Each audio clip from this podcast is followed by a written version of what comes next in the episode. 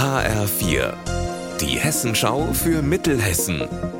Hier ist das Studio Gießen. Ich bin Anne-Kathrin Hochstrat. Hallo. Ein mutmaßlicher Drogendeal an der Singberg-Schule in Wölfersheim hat gestern die Wetterauer Polizei auf den Plan gerufen. Im Fokus der Ermittlungen ein erst 16 Jahre alter Jugendlicher. HF4-Reporter Alexander Gottschalk, was genau war denn da los? Ja, der 16-Jährige soll versucht haben, an der Schule Drogen zu verticken und das mal eben in der zweiten großen Pause. Ein Mädchen hat das dann zu Hause ihrer Mama erzählt und die hat die Polizei gerufen. Die Beamten haben den mutmaßlichen Drogendealer schließlich am Bahnhof geschnappt. Der hat sich aber heftig gegen die Festnahme gewehrt und dabei sogar zwei der Polizisten verletzt. Einen hat er gebissen. Das mit der Durchsuchung, das hat dann aber doch noch geklappt und siehe an, die Polizisten haben prompt Päckchen mit verdächtigem weißen Pulver gefunden und die werden jetzt erstmal im Labor untersucht. Der 16-Jährige, der kommt aus dem Kreis Offenbach und hat eigentlich an der Singberg-Schule gar nichts verloren gehabt.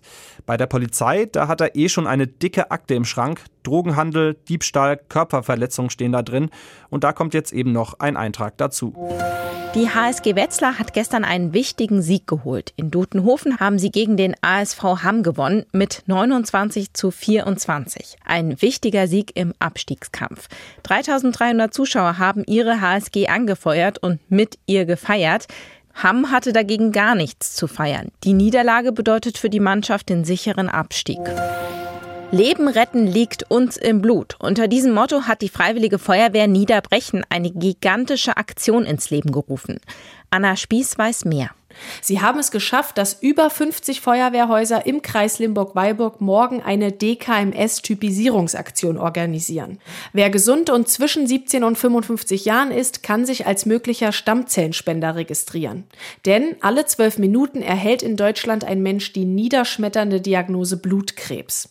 Viele könnten mit Hilfe einer Stammzellenspende überleben. Dafür braucht es einen genetischen Zwilling. Also sind mehr Menschen bei der DKMS registriert, haben mehr die Chance, den Krebs zu besiegen.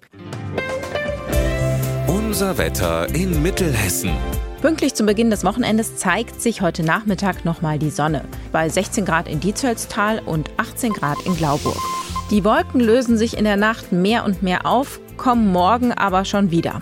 Ihr Wetter und alles, was bei Ihnen passiert, zuverlässig in der Hessenschau für Ihre Region und auf hessenschau.de.